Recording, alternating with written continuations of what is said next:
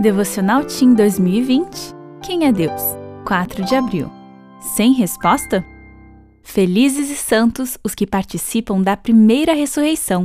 A segunda morte não tem poder sobre eles. Serão sacerdotes de Deus e de Cristo e reinarão com ele durante mil anos. Apocalipse 20, 6. Quem veio primeiro? O ovo ou a galinha? Para muitos cientistas evolucionistas por aí, essa pergunta dá bastante pano para a manga.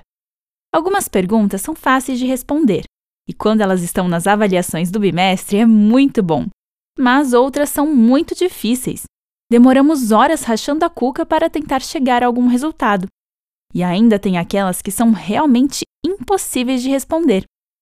Pense em uma pergunta que para você não tem resposta. Pensou? Depois da volta de Jesus, os justos passarão mil anos no céu como sabemos disso? Está na Bíblia. Sabe o que eles farão nesse período? O julgamento dos ímpios. Os salvos vão ter oportunidade de entender por qual motivo as pessoas se perderam. E durante esse processo, vão receber de Deus muitas respostas para as dúvidas que antes eles não tinham como resolver.